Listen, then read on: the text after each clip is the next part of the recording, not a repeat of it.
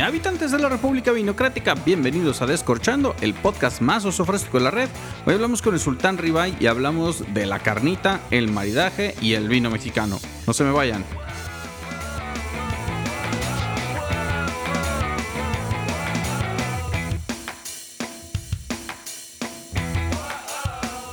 Hablar de vino mexicano es hablar de, comida. No nos hagamos güeyes. La comida ahorita es lo que nos está manteniendo sanos en esta etapa de la cuarentena. Y nos guste o no, pues tragar carnita, la carnita asada. Y si a alguien le tengo que confiar mis más oscuros deseos de carne vacuna, es al maestro, al señor, y al maestro porque sí es maestro, al señor, al sultán Ribay que me acompaña hoy en la transmisión. Maestro, bienvenido. Mi estimado Wine Hunter, maestro del vino y todo lo que lo rodea, ¿cómo estás? Todo bien, todo bien, pues con hambre, güey. ¿Qué te digo? ya, ya, ya pusiste los vegetales en la parrilla. No, fíjate que, este, fíjate, cosa curiosa, en el lugar donde vivo, en, el en la torre de departamentos donde vivo, no nos dejan tener asador en, en los balcones. Hay que ir, hay que bajar. Y como que los chicos están de vacaciones, entonces están todos ocupados. Pero bueno, ya veremos el sábado y el domingo. Se vería un crimen que la gente no te conociera. Por favor, necesito que tomes 3, 4 minutos, te conozcan, eh, qué onda contigo, cómo acabaste en esto. Cuéntales tu historia en 5 minutitos. Venga. Mi hermano, bueno, muchas gracias primero aquí por, por recibirme en, tu espacio para hacer aquí esta colaboración. Pues como tú lo dijiste, sí soy maestro en, ciencias de la carne, parecería una locura o me dice la raza, oye, güey, eso existe. Sí existe. Este, en, en Estados Unidos hay, hay, bajo el esquema de Animal Science, hay pues especialidad en Meat Science y puedes hacer maestría, doctorado, ah, postdoctorado. Yo me quedé con una maestría nada más en Meat Science. ¿Por qué? Bueno, porque yo estudio alimentos, e ingeniero en alimentos, me clavo mucho en todo esto. Eh, el, alimento, pues bueno, tiene cuatro ramas grandes, que son los lácteos, los cereales y oleaginosas, la carne, los productos cárnicos y, pues bueno, las frutas y verduras. Entonces, yo siempre me incliné más por el lado de los cárnicos desde que estaba en la escuela. Se da la oportunidad de irme a hacer esta especialidad en ciencias de la carne al estado de Arkansas, ah, gran estado reconocido porque ahí nació el Ku Klux Klan. Saludos a todos. Este, o sea, es un estado preponderantemente blanco, entonces. sí, este, digo, es un estado, la verdad que en el Midwest de Estados Unidos no es nada así, no se esperen ver un Nueva York, un Chicago. Es otro estilo de vida, mucho maíz, mucha soya, mucho ganado este, The Natural State, le dicen. La verdad que hay otras cosas muy, muy bonitas.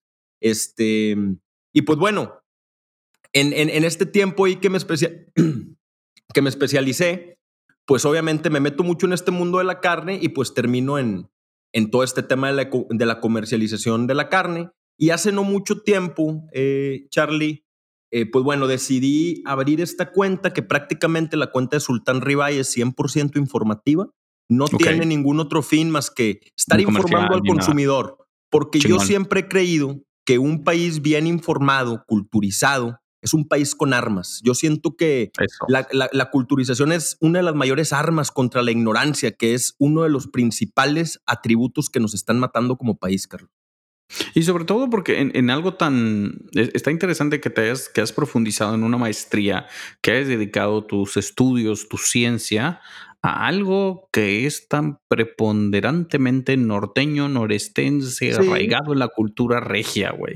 Y uno dirá, ¿No pues, la vida? No, uno dirá, pues qué chingados estudia alguien con, con, una maestría en ciencias de la carne, ¿qué clases lleva? Pues sí, obviamente te metes en todo lo de, sí tienes que tener un conocimiento previo de, de algo eh, relacionado con los alimentos, al menos también con la parte química, porque nos metemos mucho en todo lo que tiene que ver con bioquímica, química del músculo, anatomía, y ver cómo todos estos factores de, un animal vivo, porque me refiero, cuando hablo de animal, puede ser res, cerdo, borrego, chivo, lo que quieras, cómo, cómo, cómo de un músculo estar vivo, todo el proceso químico, todo, todo, todo el proceso enzimático que hay atrás de la conversión a carne, porque realmente pasa de pues de algo que respira algo que pasa una respiración anaeróbica, que es el músculo, y luego ya termina en el platillo de alguien. Entonces, hay toda una ciencia detrás de ese ribeye que llega a tu mesa, Carlos, que al rato hablaremos de, ya de, maridajes. pero hay, toda una ciencia atrás y, en verdad que muchas veces siento que el consumidor no está ni siquiera enterado de todo lo que hay detrás, para bien y para mal, ¿verdad? Porque como hay gente que está haciendo bien las cosas, pues hay otras personas que al revés, que, que pues ahí de repente te quieren vender gato por liebre, que si este corte sí es o no, que si te le pongo tantita agua. Y, la realidad es que como somos muy primitivos en este tema en, nuestro país, pues es muy común que nos puedan meter gol, Charlie. Y sobre todo, eh, dices tú, hablar de, de meter gol, algo que yo aprendí y tengo que reconocértelo es que en, en, en, las carnicerías o en los expendios de carne, de productos cárnicos en general, existen ciertos procesos de higiene, pero también existen ciertos procesitos que pudiéramos llegar a cuestionar en términos de honestidad.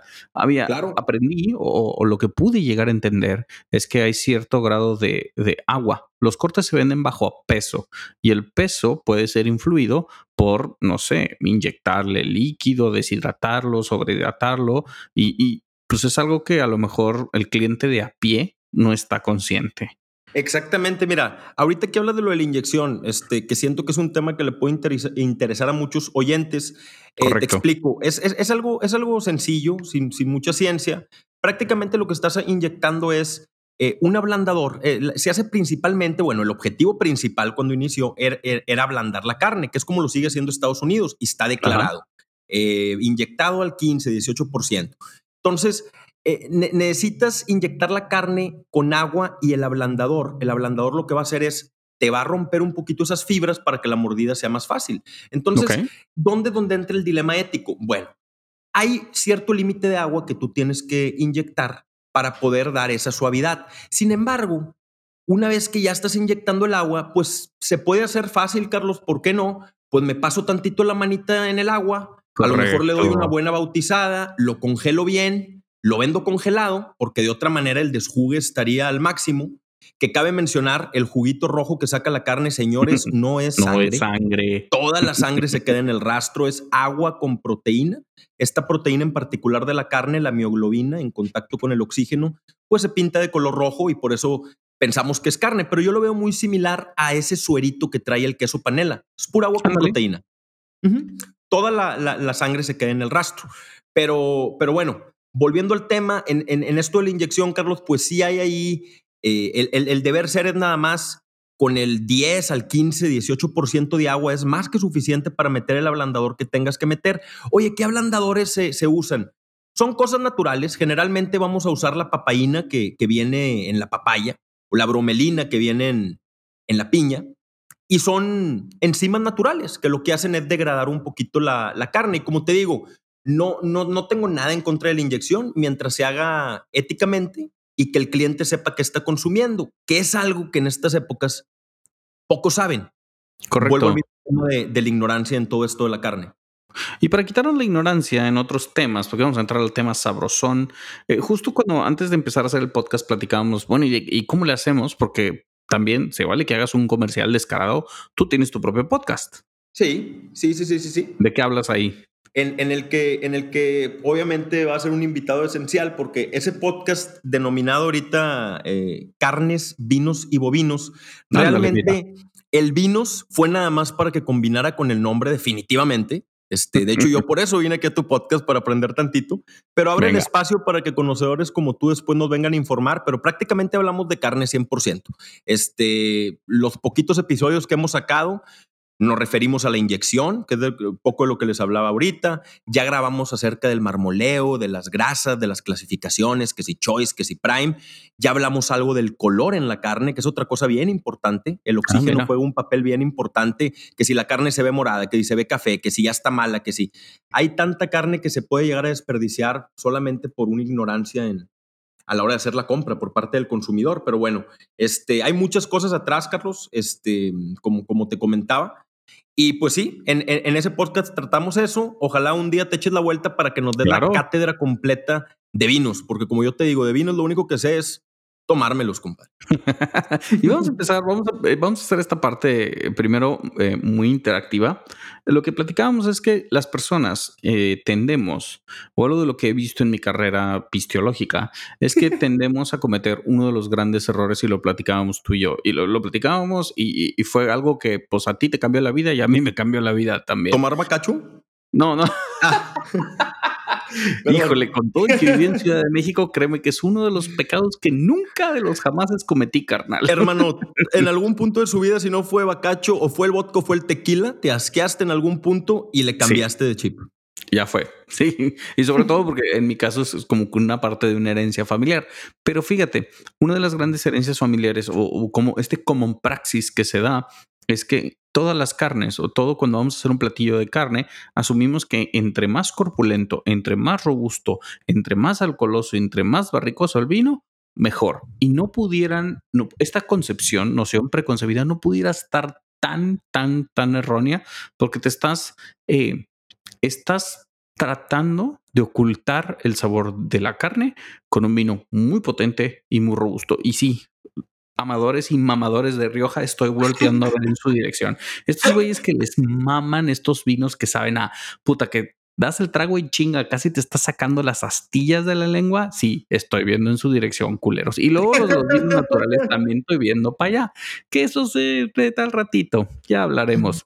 Ustedes esperen su turno, culeritos. Pero a lo que llegamos es si tenemos esta relación y vamos a poner es más, vamos a, vamos a empezar a, escalar, a, empezar a descubrir esta receta juntos. ¿Tú cómo clasificas tus cortes de carne? De la manera más empírica, sin echarle tanta ciencia, tampoco nos, nos hagas ver pendejos, güey. de la manera más empírica. ¿Cómo, ¿Cómo los clasificas tú? Y luego de ahí vamos a empezar a construirle. Yo, y que creo que es como lo hace la mayoría de, las personas aquí en México, nos basamos en la escala americana de marmoleo. ¿Por qué en la mexicana no? Si hay una, una norma mexicana, pero digamos que está medio en pañales el tema de la clasificación de marmoleo en México. Malamente, porque si ya tuviéramos esto habilitado, se pagaría mejor por marmoleo y a muchos ganaderos mexicanos les estarían pagando mejor la carne aquí y no se tendría que exportar. Eso no sabía, ¿eh? ¿Eh? Eso no lo sabía. hay, hay, un tema atrás que, como te digo, atrás de un corte de carne, Carlos, hay, hijo de su, desde la persona que le dio de comer al animal hasta la persona que, ayudó con la maquila del grano. Entonces, sí es todo, todo un tema. Este, pero te estaba diciendo, en, general nos basamos con las escalas de marmoleo americanas, con la escala de la USDA, que USDA no es más que el Departamento de Agricultura de los Estados Unidos, US, US Department of Agriculture, y tienen tres clasificaciones a grandes rasgos comerciales. Select, de, de menor a mayor. Select, estamos hablando de un corte con muy poco marmoleo. ¿Qué es el marmoleo, gente? En, resumidas cuentas. Sí, sí, sí, vale la pena. Esa grasita que está en la carne, pero no afuera, no esa grasita que termina haciéndose chicharrón, que se tarda mucho en cocinar, no, es la grasita que parecen copos de nieve y que están adentro del músculo, es la grasa intramuscular, adentro del músculo. Ese marmoleo, a comparación de la grasa externa, son ácidos grasos insaturados. Esto significa que son más como mantequillas, se derriten después de la cocción, dejando el corte muy humectado. Entonces va a desaparecer a simple vista cuando, cuando lo cocines, a diferencia del gordito de afuera que siempre termina en un taco, compadre, bien tostadito, por más ahí que lo dejes en el asador, ¿verdad? Se tarda mucho, mucho. Obvio, obvio. Entonces, un poquito grande rasgo eso de marmoleo. La escala más baja es Select, que se define como un marmoleo ligero. Luego venimos con Choice, el USDA Choice, que es una gama amplia de marmoleo, digamos que es un marmoleo moderado, y ya tenemos la nata de la nata, que es el USDA Prime, que es un marmoleo abundante. Si ustedes buscan esta escala, porque ahorita visualmente no, no hay manera de enseñarles, pero si buscan USDA eh, marmoleo, USDA marbling en inglés, les va a salir la escala y, y van a poder saber de lo que estamos hablando completamente. Pero a grandes rasgos, Charlie, Así es como se clasifica el marmoleo en esas tres clasificaciones. Claro, hay otros países ya después como Japón que entran con todo este tema del Kobe, del Wayu, y ya tienen escalas que involucran letras y números, A5, A4, eso ya es otro boleto. Pero en entonces, general, lo que los mortales usamos es la, es la, es la escala USD. ¿Y en qué afecta? ¿Por qué tanto pedo con el marmoleo, güey? O sea, por favor explícanos también, porque ahí es donde ya vamos a empezar a matizar y meternos al, oscuro mundo del marmoleo y el vino. ¿Por qué tanto pedo con el marmoleo? ¿Por qué tanto pex con el marmoleo? Te lo resumo fácilmente. El, el marmoleo es grasa que de cierta manera el animal tiene que acumular. Está influenciado desde la genética del animal, obviamente, porque como todo, este, siempre lo he dicho, si tu papá es alto y tu mamá es alta y se cruzan, este, obviamente, digo, el se cruzan se escuchó muy mal, pero bueno, sí, ¿verdad? procrean un, un, un, un, hijo, pues obviamente, probablemente vaya a ser alto. ¿Qué pasa cuando alguien es alto, la otra persona es más bajita? Pues siempre hay opciones de que los hijos salgan un poco más medianos de tamaño. Y lo mismo pasa con la genética en los ranchos, eh, Carlos. Ya tienes las razas que sabes que marmolean más, sabes que las cruces entre ellas probablemente sean pues, las más marmoleadas. Y así es como vas haciendo un buen marmoleo. Obviamente no puedes descuidar la alimentación porque el marmoleo se hace en el rancho. Entonces la alimentación es importante, que estén comiendo grano, que estén comiendo soya, dependiendo, maíz, hay, hay, hay, muchas cosas que les pueden llegar a dar, pero sobre todo, obviamente, todo este proceso de engorda, pues tiene un costo. Entonces, no es lo mismo si yo meto un animal a engordar 120 días a que si lo meto 200 o 180. Obviamente, entre más días de engordas, va a haber más tendencia para hacer ese marmoleo. Entonces, de cierta manera, por eso los cortes tienen que ser un poco más caros las escalas de marmoleo, porque ahí se está representando todo el esfuerzo que le invirtió eh, el rancho en engordar ese animal. Entonces, Pero, oye, ¿por qué está más caro el Choice que el Prime, que el, perdón, eso, eso, Oye, pues porque al Choice le dieron en el rancho 40 días más de alimento y el animal no come un kilito de comida al día, compadre. Ah, caray. Pero entonces, organolépticamente, o sea, ya cuando lo pones en la parrilla y para términos comunes, dragones, el marboleo te aporta esta este, eh, untuosidad, esta, esta grasita rica, te hace el corte menos corrioso, más corrioso. Eh o sea, ¿cómo te afecta en el, en el bocado? Dos principales que yo veo. Número uno, te ayuda a distribuir, distribuir uniformemente el calor, porque lo puedes ver como si el marmoleo fuera mm, aceite o mantequillita a lo largo de todo el corte, que al final del día te va a dar una cocción más pareja, entre más. Muy bien, muy bien, muy bien. Y número dos, la grasita siempre lleva de la mano sabor, para bien y para mal, porque una grasa oxidada sabe horrible, pero la grasa siempre da sabor. Entonces, el marmoleo, digamos, lo podemos ver como una mantequilla que está entre el músculo que se va a fundir y te va a dejar el, el corte. No me gusta usar la palabra jugosidad, porque la jugosidad siento que va más allá del marmoleo, pero digamos que, humectado. Te va a dar ese aftertaste de, rico, de, de grasosito, de mantequillita. Hace cuenta, pero eso también se, transporta a la boca. O sea, también se transporta cuando lo muerdes. Entonces, si entiendo bien, hay cortes más magros y unos menos magros. Entonces, dentro de la misma pieza o del mismo animalito, tú puedes pedir cortes con menos grasa muscular y otros con más grasa muscular. ¿Sí? Exactamente, exactamente. ¿Cuál eh, sería uno de los así, dices, güey, el go-to corte que no tiene tanta grasa que es bueno para el asador? Filete. El filete. Sí. Mira, hay, hay varios. El top sirloin también jala. Depende de qué busques, porque un corte puede ser magro, suave o magro duro. Ah, cabrón. A ver, explícame eso. O sea, por ejemplo, pecho y cosas así. El pecho, sí, ahí te va. Recordemos, para empezar, ¿qué es lo que le da la suavidad a un corte? Imagínate, si el animal está ahorita en vida, en movimiento todavía, ¿Qué, pensarías tú que es lo que definiría si el corte va a ser duro o suave a la hora de que lo proceses en La carga del músculo. Exactamente, hermano. Entonces, ¿cuáles son los músculos que más están haciendo ejercicio en el animal? De los del las pecho, cuadriles, ajá. Ajá. ¿Y, y, y, ¿Y, qué sale de las patas? Oye, el chamberete, güey, que es chamorro, esa madre si la das en el asador es una piedra, entonces eso lo tienes que hacer en caldo, es muy duro. Oye, las pulpas, que si las milanesas, todo ese músculo pues es, duro, güey. Entonces, por eso las milanesas las sacamos en lajitas, por eso la carne de las pulpas se muele. Tenemos que ablandar el músculo de cierta manera con una ruptura mecánica. Cuando hablamos de la inyección, estamos hablando de suavizar la carne químicamente. Al estar haciendo rupturas, cortes delgaditos, molida, es, una, es un mecanismo físico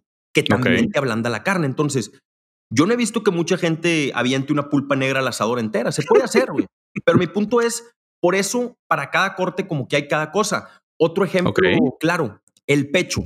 El brisket es durísimo. Hay, donde, bueno, es, es un músculo que carga gran parte también del peso del animal. Entonces, si te fijas, casi todas las recetas de brisket que vemos es low and slow.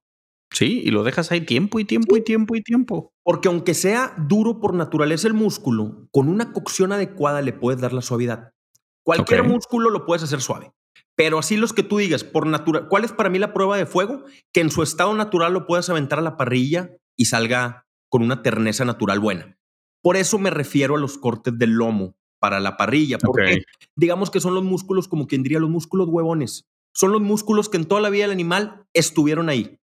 El filete es uno de ellos. Como casi no hizo ejercicio en toda la vida el filete, pues es muy, muy tierno a la hora de. Ay, cuero. No, pero es muy, es muy suave a la hora de, de echarlo, de echarlo a la parrilla. Es, es un corte suave por naturaleza. Lo mismo pasa con el ribeye, con el Nueva York, con el tibón, que son cortes provenientes del lomo. Y ahí es donde te digo, por eso te digo que lo magro no siempre tiene que ver con lo suave, porque tienes por un lado un- una pulpa negra que es magra y no es suave precisamente, y tienes un filete que es magro y es suave. Pero también es suave. Ah, Entonces, interesante. también tiene que ver mucho la genética y la, y la estructura de los músculos, de cómo deposita cada músculo su grasa. Hay músculos que tienden Ok. a depositar más grasa por naturaleza este, que otros, ¿verdad? Pero entonces, hablando de, de- de- de cómo lo vamos a maridar con vinos, por ejemplo, eh, vamos a hacer esto.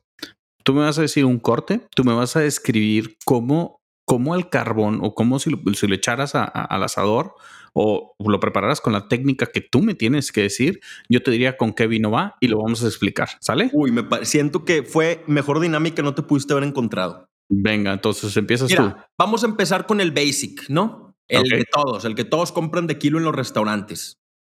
Un ribaicito, digamos, con un marmoleo bueno. Es un marmoleo Ok. que tú digas y digas de que un marmoleo abundante. Es- eh, Es un ribaicito de un kilo que prácticamente lo que hice fue pura sal, sellarlo bien en la parrilla y Muy bien. dejarlo en fuego indirecto hasta darle un término medio rojo, tirándole Perfecto. a medio.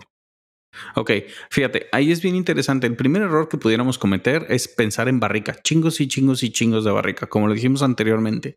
Aquí es donde quiero empezar a cambiar la percepción. Al tener esta untuosidad, esta cremosidad, esta grasita que se deposita en nuestras bocas, el primer error que podemos eh, cometer es meterle mucha barrica. Por eso nos vamos a ir más por el camino de la acidez.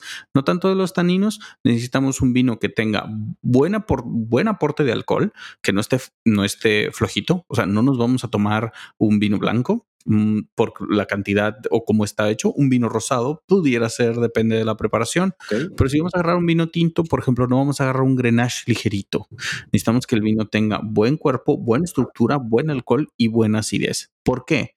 Al tener tú en tu, en tu boca un bocado y al estarlo masticando, al estarlo procesando, todo, todo esto que se está desmoronando en tu boca está soltando, por eso, por eso sea la, la, la, la, la anotación, está soltando esta grasita, está soltando estos sabores que no son 100% nada más cárnicos. Tienes como otras moléculas que están funcionando ahí en tu boca y la acidez lo que nos va a ayudar es a, con una buena base de fruta y de acidez, vamos a poder disfrutar mejor y hacer que el siguiente bocado sea tan placentero como el anterior. Vamos a utilizar el vino como un coadyuvante para seguir tragando y seguir chupando, que eso mucha gente no me lo entiende. Creen que el, el, al, cuando tú tienes que tomar un vaso de agua después de la primer copa con comida, esto ya no está funcionando. Estamos haciendo demasiada carga en nuestro paladar. Wow. Me acabas de sorprender con eso, no sabía. O sea, entonces, cuando automáticamente tú en algún punto de la comida ya cambias a agua, ¿es porque lo estás haciendo mal? De cierta manera. Junto con comida. O sea, estás cuando estás mal. Ajá. Porque si tienes tu platillo y estás con tu vino y al, segundo o tercer bocado ya pides vaso de agua, es que tu boca no, ya no está jalando. Ya dices, ¿sabes qué, carnal? Ya, hasta ahí de ahí. Y sobre todo, fíjate, se da con esta, y te lo voy a poner un ejemplo más claro, la correlación entre embutidos, algunos embutidos de corte español y estos vinos riojanos así, o, de Ribera, o de Catalayud, de Castilla-La Mancha, León, de Mencía, que son unas toros, unas chingaderotas así súper potentes. Para el segundo trago, tu paladar le hace como el meme de, güey, ya. Entonces, que necesitamos que sea mucho más agradable el comer. Entonces, si vamos a utilizar un corte con buena grasita, si vamos a pedir, vamos a empezar a pedir algunos, eh, no se vayan también con, la noción preconcebida que tiene que ser un Malbec argentino. Si nos vamos al territorio de los mexicanos, les voy a empezar a, recomendar, por ejemplo, un Colina Norte de Viñas de Garza. Vamos a empezar también con un Petit Syrah de las nubes. Y si han algo también de, de Montchanic, si ya andan así muy perdidos, me agarran el Cabernet de Montechanic, el amarillito, listo, no tiene problema. Si andan en términos de Casa Madero, no me pidan 3B, agárrense por, por ejemplo el Malbec, no el Syrah, el Malbec para que les pueda dar un poquito más de, de, redondez en la boca. ¿Sí? Y de los vinos que tiene su servidor, por ejemplo, yo les recomendaría Plata Pura, que es un merlot bien estructurado, con muy buena acidez, muy buena elegancia, que te ayuda a estar comiendo y comiendo y comiendo y comiendo. Hijo su, ya me antojaste ese de tu línea. Ahorita voy a meter. Es online, ¿verdad? Toda la compra. Sí, la tienda en línea. Para que lo calen, raza. Ya está. A ver, siguiente, vas tú. Ahí va. Otra. Vamos a cambiar un poquito de corte drásticamente. Muy bien. Nos vamos a la parte de la pierna de la res, un poco abajo. Ah, vamos al famoso chamberete, que aunque no lo comemos en caldo, viene siendo el osobuco o chamorro de res. Se caracteriza porque es un corte magro. Estamos hablando que es un corte duro por naturaleza. Es un corte magro y es un corte que a lo mejor voy a tener que hornear eh, unas 5 o 6 horas para darle una textura así de estofado rica. Este. Sí. ¿Con qué podríamos acompañar a lo mejor eso? No tiene, no tiene marmoleo. Ok. Si lo sirves como en tipo un, está cabrón que empecemos en estofados aquí en el puto verano, bueno, primavera, verano de Monterrey, pero vamos a jugar un poquito. Sí, no, no, ponle, ponle, la receta. Este, ¿qué te gusta? ¿Cómo? Tú, tú ponle. ¿Cómo lo preparamos? Por ejemplo, hay uno que probé hace mucho que es el osobuco o el chamorro con lentejas. Con el mismo jugo lo hacen con lentejas, lo hacen con puré de papa, verduras rústicas, pero todos esos jugos lo utilizan para hacer una, una salsa de esa misma desjugue, hacen un glacé para poder hacer unas verduritas campesinas. Fíjate, ahí, aunque no me lo crean, yo sí me la aventaría con un rosé. ¿Por qué? Ahí les va también estamos jugando con este aspecto de acidez, pero no vamos a agarrar un rosé, por favor, Beringer White Infantil, Nail. Necesitamos un rosado para machos, un rosé, como decía mi compadre Sam, tenemos que hablar. Un rosé de esos súper estructurados, pero súper, súper densos. Estoy pensando, por ejemplo, en Uriel de Adobe de Guadalupe. Estoy pensando también, por ejemplo, rosé de Viñas de Garza, también se me antoja. Si me dices, pinche Carlos, no me pongas un rosé, listo. Ahí sí vamos a empezar a subirle un poquito más a la barrica para que nos pueda acompañar un poquito más. Ahí sí ya vamos a empezar a, pensar en cosas un poquito más grandes, como algunos de los Montefiori que pueden conseguir en Minoteca, que están buenísimos. También, si se quieren pegar una sorpresa, piden el Nebbiolo de Bodegas Origen, que es de Aguascalientes, una chulada, preciosísimo. Y de, las, de otras cosas que podemos entender, por ejemplo, Ballena Tinta, que es un neviolo 100% que tengo del Valle de Guadalupe, 18 meses de barrica y está muy achocolatado el vino. O sea, es tanta barrica, tan buen tiempo que te da esta, esa sensación de crema, yogur, especias, chocolate, cacao, café, tabaco. Que eso es lo que necesitamos para que esos sabores ahumados o esos, esos sabores tan eh, las texturas que son un poquito más de tipo barbacoita, de, ese, de eso que se deshebra muy fácil, puede entrar bien con un tinto. y también les, les, pediría rosado para que juguemos con la temperatura. A lo mejor lo que voy a decir es una incoherencia, pero algún que te, te venga a la mente, algún tempranillo podría llegar a jalar o no. Sí, jalo. En México tenemos buenos tempranillos, más no eh, eh, no los, no los queramos encasillar como el tempranillo español. Por ejemplo, Bodegas Bajalupano tiene un tempranillo marca Diablo, bien chingón. Creo que Bodegas MB tiene uno también, que ese creo que lo tiene Vinotec, no, la castellana. Algún otro tempranillo. Eh, fíjate que también, ahí, sí, tengo que confesarlo, yo odio el tempranillo porque me tomé tantos, es, es mi vodka, es mi bacacho. El tempranillo es mi bacacho. Me tomé tantos, pero tantos, güey, que ya, ya estoy hasta, hasta la madre. Y, curiosamente. Desde tempranillo, compadre. Sí te veía yo. Sí, sí, me imagino empinando el codo desde tempranillo. Sí, desde, desde chiquillo, güey. Pero así, algún tempranillo que digas así. Ese es mi, mi, mi punto débil.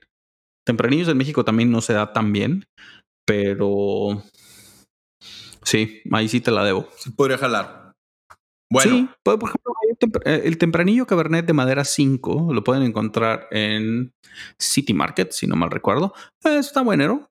No está buenero. Y sobre todo en México se usa con mezclas. Entonces pudiera dar el gatazo ahí. Tempranillo Cabernet de madera 5.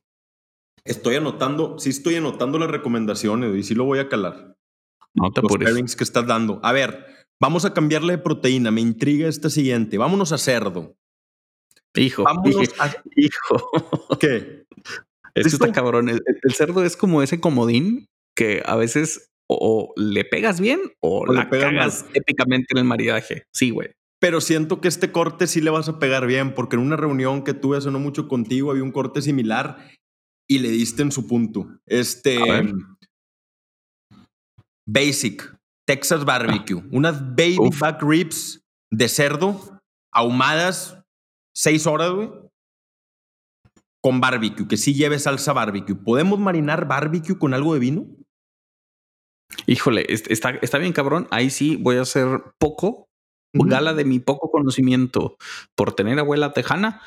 ¿De qué tipo de barbecue? ¿Tipo Nashville? ¿Tipo este, Arizona? ¿Tipo New Mexico? Tipo, Texas. barbecue, sí. Texas que es más tangy, que estamos jugando con las especias, con molasses, o sea, que está así como que sweet and peppery at the same time. Sí.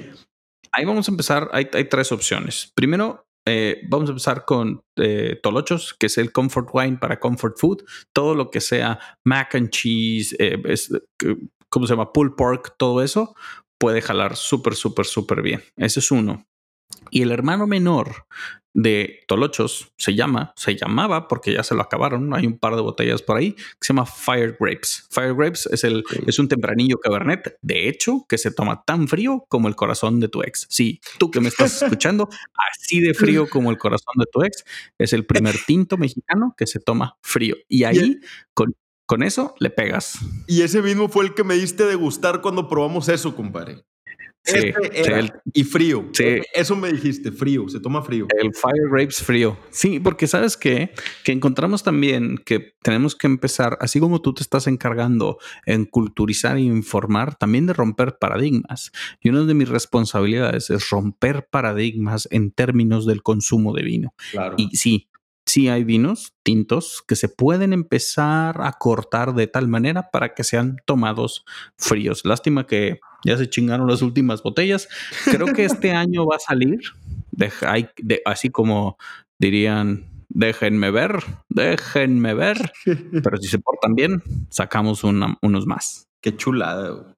Y sabes que, eh, sabes que pensé que ibas a decir lomo de puerco, porque la verdad, a mí el lomo de puerco es tan versátil en la cocina que le pones dulce, salado, especiado, ta, ta, ta, ta, cae con todo. Sí, la verdad que sí. Lomo, chuleta, está muy. Sí. Y sí, el ahumado, el ahumado y los lo, lo barbecue-ish siempre ha sido como un reto muy importante porque tienes que balancear el smokiness, el sweetness, pero también tienes saltiness. O sea, lo que, lo que mucha gente no me entiende es que todos los cortes que están barbecue o low and slow tienen toda la gama de sabores trepadas al nivel 11. Entonces necesitas algo que te pueda ayudar a bajar esa cantidad de sabores tan, tan, tan, tan alocados. También interesante todo eso, compadre. Me estás. A ver. Me estás abriendo los ojos en muchas cosas el día de hoy. Este. Venga. Ahí te voy otra pregunta. Vamos a cambiar de proteína otra vez y vámonos a un corte underrated. Es que, compadre, no sé si, este, si esta comida que te voy a decir aplica, pero es que según yo, para toda comida y vino. ¿Eh? ¿Sabes qué? ¿Cuál, ¿Cuál, no? Bueno, o sea, alitas. Si haces unas alitas búfalo, por favor no le pongas blanco, tinto y no rosado. Ponle este espumoso o chela. O sea, ahí sí no me van a no me pidan otra cosa. no, iba más, no era la alita, pero ¿qué si hacemos a la parrilla, nada más como es, con un adobo, así con un adobo de, de chiles, una pierna y muslo, güey. Completa, la, piernita y muslo. Piernita y muslo. Que a diferencia de la pechuga, es carne más oscura, ¿verdad? Es la, es la carne que ya no se ve, que no es blanca, que es un poquito más café y que también tiene que ver con el uso del músculo del animal, pero ese es otro tema. Pero la pierna y muslo, ¿se puede maridar? Claro, güey, fácil. De hecho, es uno de los platillos más ricos y más fáciles de maridar. ¿Por qué? Tú lo dijiste bien. La textura o la ternosidad o, o lo... Depende cómo lo hagas. Puedes ten- poner la pechuga se reseca en tres patadas. Tienes que ser un maestro de la cocción de la parrilla y del subid para que te quede bien. El muslo y la pierna son más forgiving. Puedes, puedes jugar un poquito más con la, con la piel y puedes jugar con un chingo de cosas. Si vamos a usar adobo de chiles, aquí es bien importante eh, qué tan spicy. Eh, o vamos a usar más especies secas para darle saborcito. Sí, más como un adobo, especie seca. Ok. Los adobos siempre, casi siempre, casi siempre yo los, yo recomiendo con rosados. ¿Por qué? Porque los rosados tienden a tener estas frutas eh, rojas o estas ciruelas, eh, ciruelas muy, muy, muy, muy, muy fresquitas, pero también tienen toronjas, notas cítricas y algunas notitas también a yogur, crema. Depende de qué tipo de, ro- de rosados estés comprando. Pero en general en México los rosados de Grenache o Grenache Iramuvedre o los rosados de Cabernet, el, el rosa de uva que hacen los chicos de Bodegas del Viento a mí me parece espectacular, eh, que hace Bodega Los Cedros, creo que también tienen un rosado súper rico, o Fusión también. Eh, todos estos rosados nos ayudan con este tipo de, cocina que es más adobosa, con, chiles, y nos ayuda a darle un poquito más de, vida al platillo. ¿Por qué? Porque a la hora de que tú, aunque lo hagas a la parrilla, estás metiéndole mucho sabor eh, tibio mucho sabor caliente, especias calientes. Necesitas algo frío para contrastar la temperatura y algo de cítricos para poder disfrutarlo un poquito más. Sería un error que se chinguen un tinto con un pollo adobado. Y si no, si no me lo creen, háganlo, cabrón. No le hagan caso al buen Hunter. Ay, váyanse, estámpense. Y luego ya cuando estén ahí todos, "Ey, güey, no me sabe nada, regresan conmigo. Un pollo violado, un pollo barbecue, por favor, no le pongan tintos. No, no, no, no, no. Un Oye, pollo papanta, güey. ¿Qué pedo con eso? Cuéntame, Pollo. ¿Qué pasó? Está bueno, cuelgas el pollo ahí con, de la ahumadora, ahí lo cuelgas y pues parece un volador de papantla, es el pollo papantla. Está- pero estás ahumado, ¿verdad? Está ahumado. Sí, sí, sí, para que cuelgue, sí, está, sí necesitas ahumador. Oye, Sí, a ver, aprovechando que estamos en el pollo y es lo, un- lo último que voy a decir de esta proteína y me voy a la res otra vez, pero Venga. uno de los platillos favoritos míos de la gastronomía mexicana que siento que envuelve todo, güey, en ese platillo es el pollo con mole, güey. Yo en verdad. Amo el mole, güey. O sea, es algo que digo, me siento orgulloso de tener. Si me dices, ¿qué platillo recomiendas? Pollo con mole. ¿Podemos maridar pollo con mole? ¿Me iluminarías? Porque eso sí lo voy a hacer. Y voy a comer pollo con mole en dos días. Y voy a comprar A vino que me digas. Nada más, dígame qué tipo de mole. Estamos hablando de un mole rojo. Un mole rojo. Ok, estamos El empezando a normalito. usar especias. ¿Eh? Sí, el, el mole, el mole normal, el café, el, el- el rojo. Ok, que tiene que ser un poquito más chocolatoso, ¿verdad? pipián, Mole pipián. Un pipián. Ok, madres.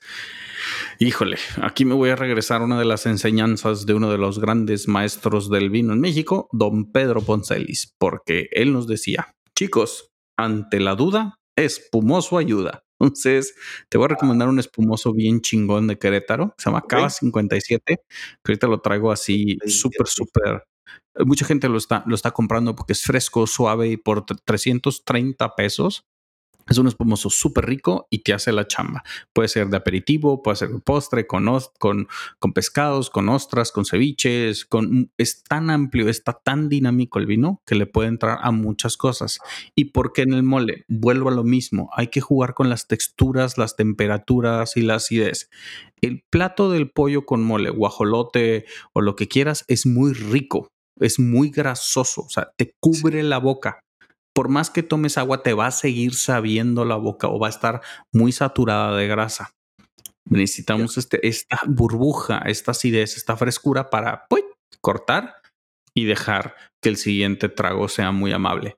¿No lo tomaría con tintos? No. Pudiéramos ser un poquito arriesgados y meterle un blanco con barrica, probablemente. Los blancos con barrica tienden a estar suavizados, más mantequillosos, más cremosos, un poquito más pesados que tu blanco Garden Variety White Wine, que se puede comer hasta con ceviche y tostadas y pescados. Pero un blanco con barrica te ayuda a ser más untuoso.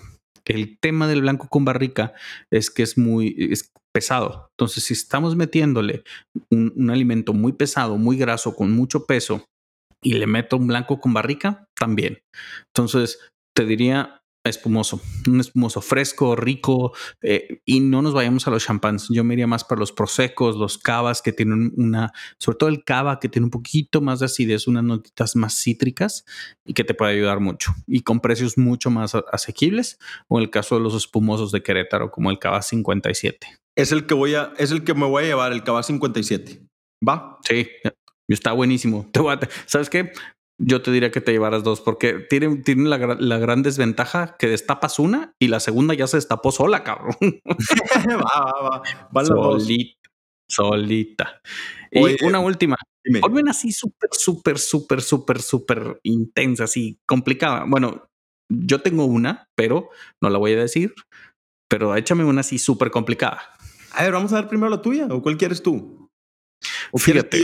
Dime tú, dime A ver, ahora yo te voy a poner un examen a ti, que es el examen más culero, más cabrón, más canijo que cualquiera. Si es de vino, lo voy a reprobar, compadre. Maridar. A ver, échalo. Este, plato, este, este plato, esta parte, eh, amada por algunos, odiada por todos en la infancia. Hígado. Uh, a mí, en lo personalmente, el hígado me fastidia, me marea, me asquea. Pero un día nos dijeron, un, eh, amigo, sí, fuimos a Ensenada con un amigo venezolano, el Sam, que te mando un saludo. Chamo, y hacemos la pregunta. ¿Eh? Chamo, ¿no? Se dicen chamos ahí en Venezuela. Yo sí, entre ellos, el chamo, el pana. Y Hermoso decía, hermosa gente, by the way. Sí, lástima lo que les está pasando, pero y para el baile vamos. este, decían, hígado, güey. ¿Con qué te comes un plato de hígado, güey? Hijo de su. ¿Me preguntas a mí, tío, con qué me lo comería? ¿Con qué te lo comerías tú, güey? Con cualquier variedad del vino marca Barefoot. ¿Se vale? Para no batallar, güey. ¿Pasé el examen, hermano? No, de hecho no, güey. A ver. A ver. un mezcal, güey. Mi pregunta es, ¿Tiene que ser vino? ¿O, o, hay, o, sea, ¿sí hay algún vino que puede maridar el hígado? ¿O, no, de hecho, o, es alcohol en general? No sí, ahí te diría alcohol en general. Hijo de su, güey.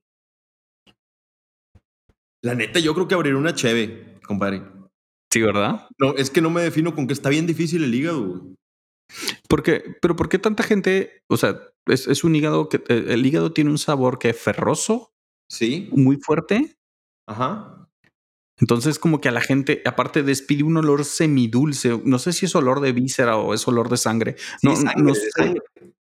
o sea, el olor del, del, hígado tiene un olor muy particular, muy penetrante, porque es como si estuvieras oliendo fierro y cajeta al mismo tiempo, güey. O sea, está súper raro, güey. Como si estuvieras oliendo a Michael y, y la boca es una textura súper rara. Sí, güey, no, no, está raro, güey. Está súper raro. Entonces, imagínate, ¿con qué? Saludos una chévere, güey. Sí, una chévere, vámonos. No hay otra. Pero a ver, ahí, va. Sí. Te, te, voy a poner otra hablando en este tema que ya te metiste de las vísceras. Último. Sí, güey. Un menudo. Hijo. O cambio. Bueno, ah, tiene chance de un cambio. ¿sí? Es, es, estilo norestense con, con chilos rojos, ¿verdad? Sí. Vergas. Para empezar, te he de confesar que nunca he comido menudo en mi vida porque el simple hecho de la, la, textura de la panza me hace echar la guácara, güey. No puedo, güey. Sí, sí, no. Ventajas de tener esposa chilanga.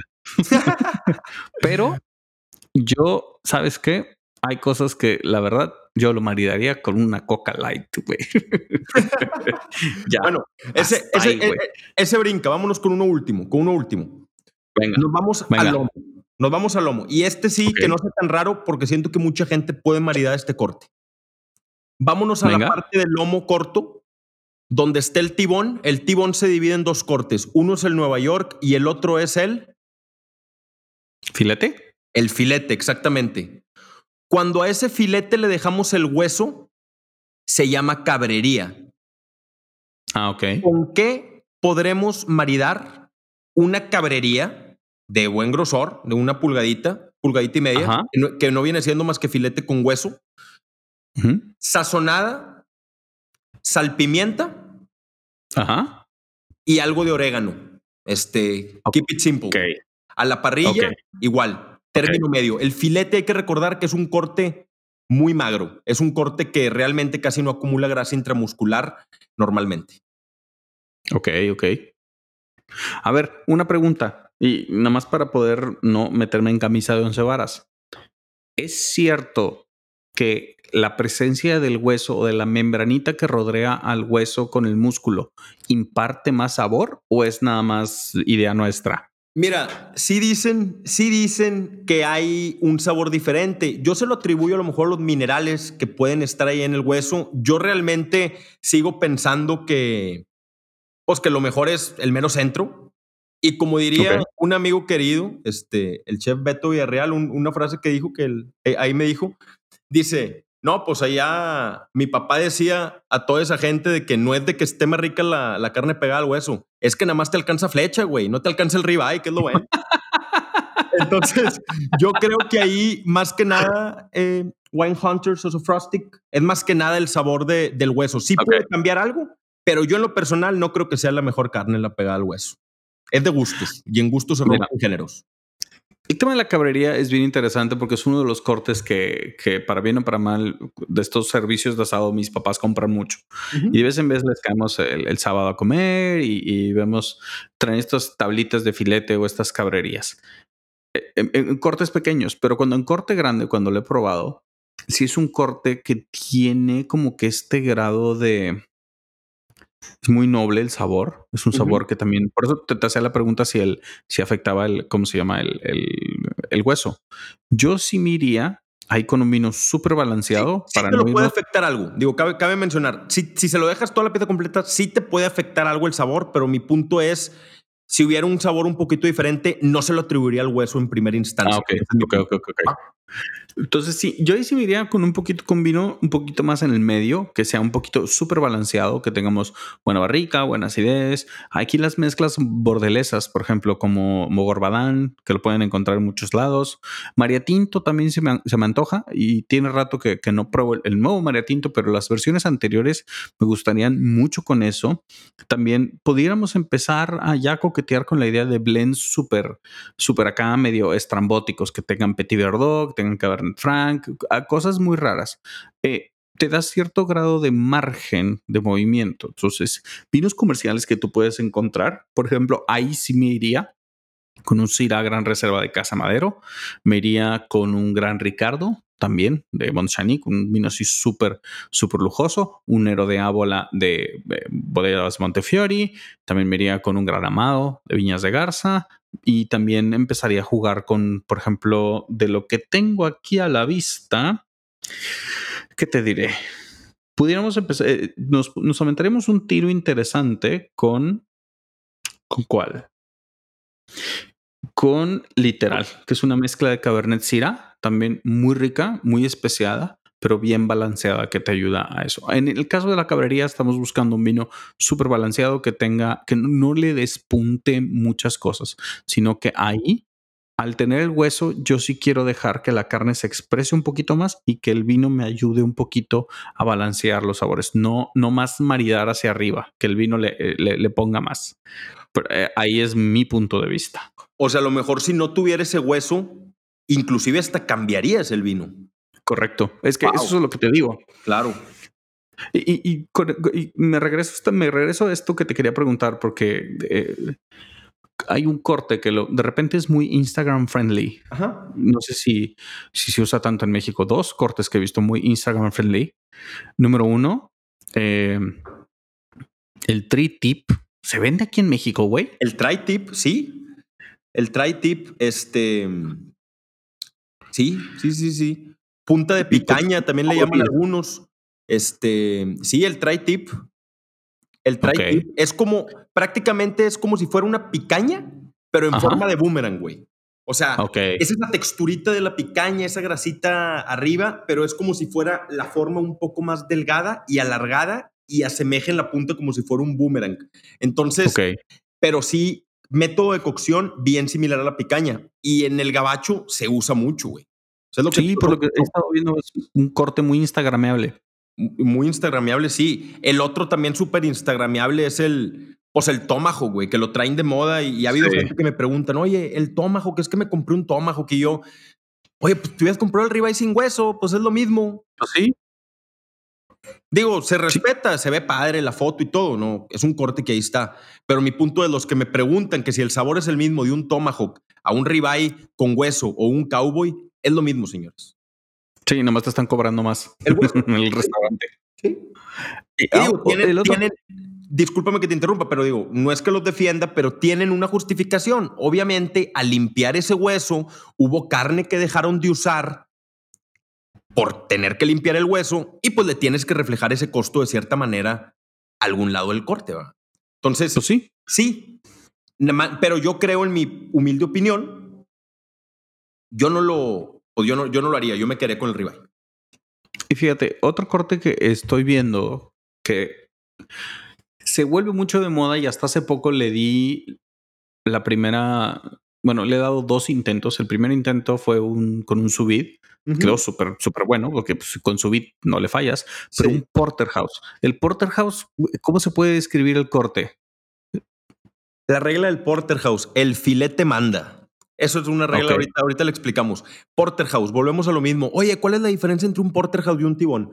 Prácticamente Carlos, el Porterhouse es el mismo tibón, simplemente localizado más pegado al sirloin en, el animal. O sea, digamos que a la, parte, a una de las orillas donde, donde ya conecta con el sirloin, y en esa parte el filete tiende a ser más ancho.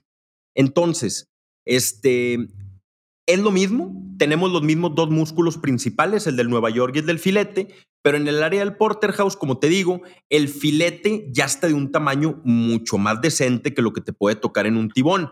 ¿Cómo se determina esto? La regla general es, oye, si el filete, el, lo, que mide ahí, el diámetro, 1.25 pulgadas, ya pasa como porterhouse. Si es menos de eso, se sigue considerando un, un tibón, que yo siento que esa regla es muy relativa, porque a veces puedes tener animales muy grandes que no, no necesariamente ha llegado al área del porterhouse todavía y ya va a calificar por ser un animal grande como porterhouse, pero pues bueno, esa es la regla que está ahorita establecida, eh, es numérica 100%, 1.25 pulgadas en el filete, ya es porterhouse. Ok. Una cosa interesante del porterhouse es que entre más ya se está acercando al sirloin, se empieza a meter un tercer músculo ahí. También por eso identificas visualmente el porterhouse. El, el, el tibón, si te fijas, son dos, filete y Nueva York. Y ya en el porterhouse, al último, se alcanza a meter otro tercer músculo ahí. Y eso es en el porterhouse 100%, ya en la última parte. Entonces, es otra ah, manera visual de identificarlo. El, el ancho del filete y también ahí sí tenemos la presencia de un tercer músculo en el tibón. Es que está interesante porque eh, en ese mismo, en ese mismo evento dejamos en subir igual igualdad de circunstancias, un ribeye de dos pulgadas y un porterhouse de dos pulgadas. Igual. lo pusiste, hermano, en el subir? Porque de hecho yo en subir estoy en pañales para que, para que también ahí me des una, una cátedra. Hijo de Juancho Nieto, la puedo, la puedo cagar épicamente. Mi compadre Roberto Navarro es más científico en esto que, que yo, pero no me acuerdo si en, la aplicación eran 53 o 55 grados. Que para la gente que no sepa lo que es... para, por dos horas y media. Para los que no sepan lo que es sous se podría decir que es un método de cocción, es como un baño María controlado, así me gusta llamarlo a mí. Una bolsa al vacío con, con la carne adentro, en una temperatura controlada de agua bajita y te da un término bien parejito. ¿Cómo te quedó el término? Espectacular. ¿Sabes qué? Que fue lo, más interesante. Déjame ver si lo tengo aquí todavía en, en, la aplicación. Mira, el Beef Porterhouse lo dejé a 133 Fahrenheit. Muy bien. Entonces lo dejé a 100, eh, como este está un poquito más, más grueso de la cuenta, lo dejé a 136 porque tenía mucha grasita afuera. Dije, bueno, 136, 137, dos horas, no, tres horas porque venía congelado. Entonces, straight from the freezer a la bolsa y hacerle su, su, procedimiento. Lo importante de la cocción, cocción sous es que tú retiras la bolsa, Primero lo, lo, bueno, lo condimentas poquito, pero lo retiras de la bolsa ya pasadas tus tres horas. Lo, lo tienes que secar súper, súper, súper, súper, súper bien y dejar que un poquito de, la, de la humedad que está en la, la, capita de afuera se evapore. Y luego con la plancha, o se hace plancha, sartén o el fuego, el carbón, carbón rojo prendido vivo para que puedas sellar tu reacción de Maillard por afuera, unos 60 segundos por un lado, 60 segundos por el otro y al plato. Y todos a volverse locos. Qué chulada. Entonces quedó espectacular. Lo bueno, fíjate, pero en términos de, la textura, eh, para empezar, yo nunca había pues, puesto en servicio un, porterhouse, pues tienes que meter el cuchillo pegado al, hueso para que resbale y sacar la carne. Listo. ta, ta, ta, ta, El ribeye, más sencillo, porque el ribeye que compré traía un cap muy grande y la colita muy chiquita. Entonces me, fue súper bien. Uf, saliste ganón. sí, y no tuve que hacer trim así. Pero la textura. ¿Por qué eso, Sofrostic? Eh, aviéntales la cátedra, tú te la sabes, del ribeye. El cap es el bueno. El cap es el bueno, la colita no necesariamente. El cap es un musculito que, es más, hasta lo puedes separar con las manos. El ojo de ribeye es menos la colita, menos el, ojo. Y, el cap es el famoso spinalis, la mera nata, el agujita de ribeye, ¿verdad? Ese es al que te refieres. Correcto. Es más, hasta un día vi un loco que andaba coleccionando espinas de ribeye. Hizo un ribeye roll. Uf. Que juntó seis espinas así y lo puso en un, en un hilo y lo puso al asador. No mames, se me hizo agua la boca. Esa agujita de ribeye va a estar más cargada eh, a la parte del diezmillo y en cuanto el ribeye va tendiéndose eh, hacia el tibón, va desapareciendo y ya después el ribeye se queda como Nueva York. Eso, eso está bien interesante. Ah. Entonces, si vemos a la canal así, imagínate que estás viendo la res de lado, imagínate que la cabeza de la res está a tu mano izquierda, después del pescuezo empezamos con el diezmillo, pegadito el diezmillo viene el ribeye, entonces el ribeye comparte un extremo con el diezmillo y después viene el tibón. Entonces, que de hecho es donde separamos, donde calificamos el marmoleo. Cortamos entre la costilla 12 y 13, que es donde se separa, donde se separa el ribeye del tibón, y ahí se evalúa el marmoleo de una canal. Entonces, ah, mira. Sí. Entonces, tenemos el diezmillo, tenemos al ribeye entre el diezmillo y el tibón. Esto significa que la aguja está más cargadita donde está el diezmillo y va desapareciendo ya donde empieza el tibón. ¿Por qué? Porque luego ese, ese ribeye, el ojo de ribeye, se convierte en el Nueva York y ya desaparece, ah, la, y ya desaparece la aguja. La aguja ya no continúa ahí. Por eso te digo, eh, ese músculo va desde el diezmillo, llega hasta el Nueva York, compadre. Se llama longissimus. Es el ojo de ribeye, que también le dicen del mónico, que es el Nueva York, el strip loin, es el mismo músculo. Pero fíjate, es bien curioso eh, eh, a, lo que, a lo que comentaba, los dos en igualdad de circunstancias, los dos en pesos, las dos cocciones idénticas, la textura del ribeye perfecta, como siempre, sus 55 grados, hermoso, o sea, 133 Fahrenheit, delicioso. Sí. Pero el porterhouse estaba irreal. Entonces no sabíamos, no sabíamos apuntarle a cuál fue el, cuál fue la diferencia tan, tan organolépticamente hablando. Era así de, güey, esto está buenísimo. No manches, esto estoy en el cielo. Entonces el porterhouse no sé por qué salió tan, tan, tan bueno. Primero te quiero felicitar porque el Porterhouse, yo creo que, o el T-Bone en general, más el Porterhouse porque tienes más filete, es uno de los cortes más difíciles de asar. Hiciste trampa, fue sus beat, pero como quieras. sí, en su beat todos hacemos trampa. como quiera, tiene algo de mérito.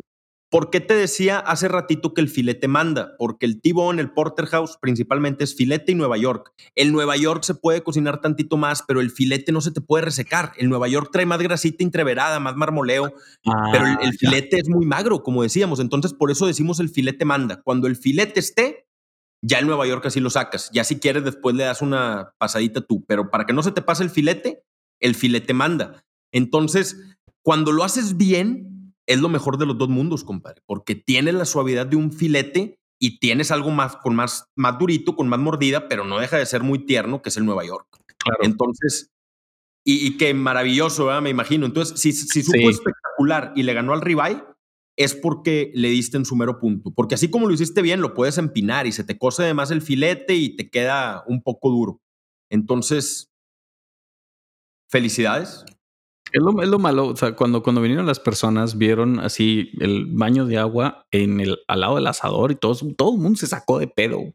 ¿Qué vas a hacer, pollo hervido? ¿Qué vas a hacer esta madre? Yo, espérense, espérense, espérense, espérense. Y ya cuando se esperaron, oh, grata sorpresa. A lo que quiero llegar es que también, bueno, no, no se los debería decir, pero puedes hacer muchas trampas con el subir, porque te deja todo al momento, a la temperatura y no batallas. Le quitas cierto grado de, pues no sé, romance, vamos a decirlo así. Le quitas el romance de sí, no, no, sí, sí va a estar, sí va a estar, no va a estar. Pero digo, a mí, en mi caso particular, a mí me fue súper bien. Entonces sí los invito a que hagan sus experimentos. Ahorita que ya estamos en el calorcito rico, hacen en sus casas si tienen asadores. Si no, pues este se la pelan. Compren carne asada. Oye, Soso Frostic, que de hecho muchos restaurantes están utilizando, no digo que esté mal, pero utilizan esa técnica del sous vide, porque imagínate qué a gusto es ya tener puros cortes, a lo mejor en término casi medio por ahí, y ya nada más el que lo quiere medio, ya sabes que nada más le das una selladita, el que lo quiere tres cuartos, ese mismo se lo coces tantito más y partes de una base precocida mucho más fácil de darle el término. Es muy sencillo, nada más que creo que le quita, como le decíamos, le quita cierto grado de, del romance. Pero bueno, eso soy yo. Para los que somos amateurs y que tenemos en casa, te los juro, búscalo en Amazon. Ahorita que están de ociosos, van, en vez de andar de ociosos, se compran una subit, compran los, los, contenedores para subit cuestan 300 pesos, eh, uno de 10 litros, uno de 15 litros y bolsas Ziploc no tienen, o sea, luego les paso las ligas. Si, si quieren leer más un poquito de subit, a mí me cambió la vida, por así decirlo, y no, no es la Thermomix, cabrones, es la subit. Oye, esa Thermomix, onda? Que me la están pidiendo acá en la casa, ya me la andan acá pidiendo. ¿Qué hace eso? ¿Qué hace maravillas o qué? Pues no sé, güey. Dicen que hace, hace helado, hace pasta. No sé, yo creo que es un culto secreto. Es como esas cosas multinivel que es nada más para pocos, pero ya que estás ahí, te chupó la bruja y te vuelves apóstol de la Thermomix porque cuesta 30 bolas, unas 40 bolas. Ah, nada más, no lo sabía. No, cuesta un huevo. Entonces yo prefiero mi, mi, ¿cómo era? mi licuadora Oster, mi horno, mi parrilla, mi comal viejo y una subir. Y ya, mira, de ahí chingue su madre. Lo que me pidan, putos. Cuando estaba niño veía lejos, güey, lo de los supersónicos. Y no es por nada, güey, pero cada vez veo más cerca que vivir como los supersónicos. Quien no se acuerda de esa caricatura no nació en los ochentas ni principios de los noventas. Este, ya estamos ahí, güey. Ya está todo bien automatizado, ya robot. ¿Ya hay aspiradora robots? Cállate que estoy a dos de comprármela. No sé si comprarme la rumba. Estamos, en eso. Ahorita hablamos de eso. no sé si la Dyson o la rumba. esto es consulta de. Es otro podcast, podcast que se llama Siendo Señor. Siendo Señor. En cuarentena. Maestro, muchísimas, muchísimas gracias, Sultán Ribay. Gracias por, por esta hora que nos echamos platicando. Bien sabroso, bien a gusto. Hombre, hermano, gracias a ti. En verdad que muchísimas gracias. Me despejaste la mente de muchas cosas. Me llevé muchos nombres de vinos anotados que seguramente voy a probar. Este, y te agradezco mucho, el espacio, esta plática tan amena. Y te espero yo pronto acá en mi podcast para que ahora sí nos hables de vino seguro las bolas. Y ahí sí va a ser eh, dos contra uno, porque tú y Don Porlo, que los dos se pongan a preguntar. pero no, hombre, güey. No, no, no, no. Necesitamos a alguien como tú que nos venga a dar clases. Muchas gracias por lo que haces, güey. Este. Digo, gracias, gracias. te he visto como un colega, güey, te respeto mucho y yo siento que tú estás haciendo lo mismo, te apasiona mucho todo este tema y estamos en el mismo canal. Vamos a informar, a informar, a informar. Y si ahorita hay muchos medios para hacerlo muy fácilmente, como un podcast, bienvenido sea, güey. Y así es.